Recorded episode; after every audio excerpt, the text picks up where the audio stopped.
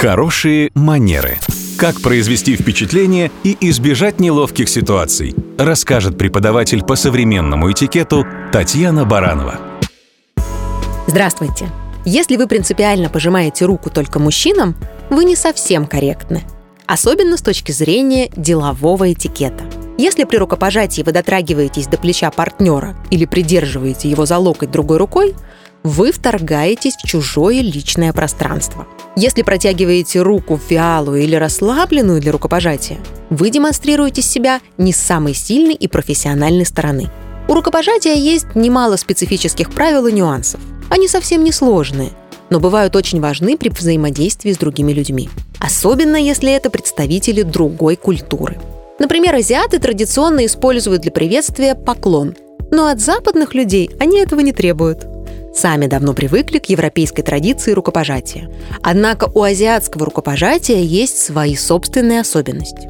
Во-первых, оно может быть не таким твердым, к которому мы привыкли. Ведь для жителей Азии это всего лишь условность. Они не придают этому особого значения. Во-вторых, рукопожатие представителя, например, Южной Кореи может быть несколько непривычным для европейца. Кореец будет придерживать свою правую руку в момент рукопожатия в запястье или локте. Это признак особого уважения. Не принято слишком сильно жать руку человека или тянуть его на себя в момент рукопожатия. Понятно, что иногда такими приемами пользуются, чтобы показать свое превосходство и подавить волю партнера уже с первых секунд встречи. Но это манипуляции. А этикет предполагает уважение и равенство. И это и есть хорошие манеры. Хорошие манеры. Как произвести впечатление и избежать неловких ситуаций, расскажет преподаватель по современному этикету Татьяна Баранова. Здравствуйте! Фуршет – это вид приема, когда гостям не предлагают разместиться за столами в соответствии с заранее подготовленным планом рассадки, а вместо этого расставляют угощения и напитки на специальных станциях, предполагая, что гости самостоятельно сделают свой гастрономический выбор и будут свободно передвигаться с ним по залу. Чем хорош формат фуршета? Во-первых, он демократичен. А сейчас мир стремится как раз в обратную сторону от роскоши и помпезности. Во-вторых, прием без рассадки дает гостям возможность пообщаться. И не с двумя-тремя соседями по столу, а хоть со всеми приглашенными. Лавируя по залу с бокалом, это несложно сделать. Было бы желание. Кстати, о передвижении с бокалом. Если у человека есть необходимость пообщаться с большим количеством гостей на фуршете, лучше принимать во внимание, что правая рука в этом случае должна быть всегда свободна. То есть держать в ней бокал – не лучшая идея. Особенно, если это бокал с шампанским, после которого ладонь станет влажная и холодная. Ну, так себе вариант для рукопожатия. Что делать, если хочется держать и тарелку, и бокал, и при этом иметь свободную правую руку для рукопожатий? Можно поставить аккуратно бокал на край тарелки и нести их в одной руке. Но это рискованно и не слишком эстетично.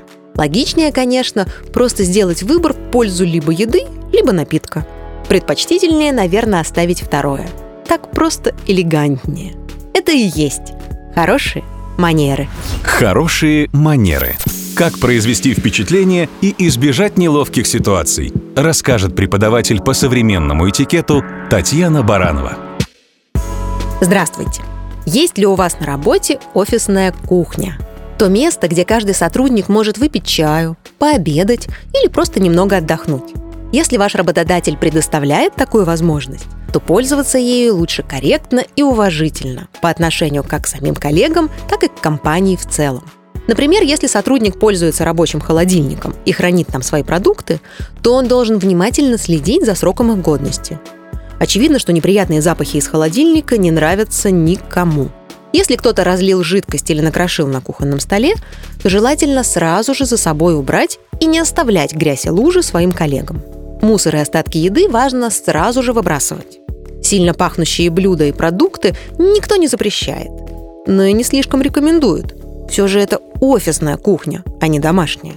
Посуду за собой каждый моет сам или ставит ее в посудомойку. Иногда за кухней в офисе закрепляется уборщица, на кого и ложится, собственно, вся ответственность за чистоту. Но это не означает, что можно вести себя максимально нецивилизованным образом и все разбрасывать и разливать. Культура поведения не зависит от внешних факторов. Есть уборщица или нет, поставить свою чашку в посудомойку – не такая уж большая проблема. Уважение к другим – это и есть хорошие манеры. Хорошие манеры. Как произвести впечатление и избежать неловких ситуаций, расскажет преподаватель по современному этикету Татьяна Баранова. Здравствуйте. Театр – это храм искусства. А еще это общественное место, где одновременно собирается большое количество людей. Чтобы всем было комфортно друг с другом, важно вести себя культурно и уважительно по отношению к другим гостям и работникам театра – если все же возникло какое-то недопонимание, ну, например, с местами в зале, лучше обратиться за помощью к апельдинерам, сотрудникам театра.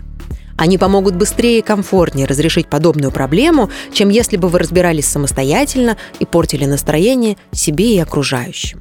О том, что в театре принято выключать звук телефона, знают все. Но вот про яркость экрана нередко забывают.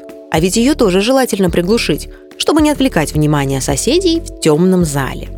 Освежать парфюм перед входом в зал не принято. Как и есть во время представления и громко разговаривать. Для всего этого существует антракт.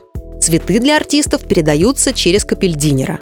В Большом театре, например, вход в зал с букетом строжайше запрещен. По окончании представления лучше не сразу выбегать из зала, чтобы потом не стоять в очереди в гардероб, а все же проявить уважение к артистам и поблагодарить их аплодисментами. Ведь это и есть хорошие манеры.